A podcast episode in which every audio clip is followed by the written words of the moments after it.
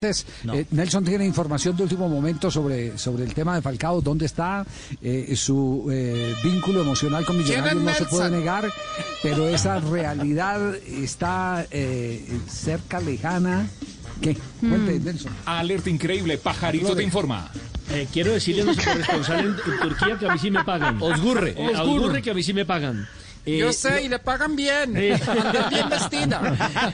Mira, don Javi, eh, lo primero es que Falcao va a cumplir el contrato que tiene firmado con el Galatasaray.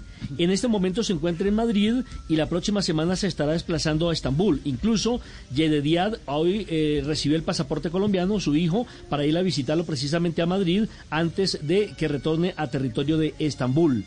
Eh, porque las niñas tienen pasaporte polaco, no me pregunten por qué, pero el único que tiene pasaporte colombiano de los hijos es Yedediat. Y, no, tiene, mm, tiene, tiene, pasaporte polaco porque creo que, que eh, Lorelei, no tiene, alguna ascendencia. Sí, sí, sí. sí, sí, tiene alguna raíz eh, polaca. A esta hora, Javier, está reunido Falcao García con el ministro del Deporte colombiano eh, desarrollando proyectos que van a beneficiar, evidentemente, a las futuras generaciones y a los niños eh, de pronto que no tienen las mismas condiciones económicas.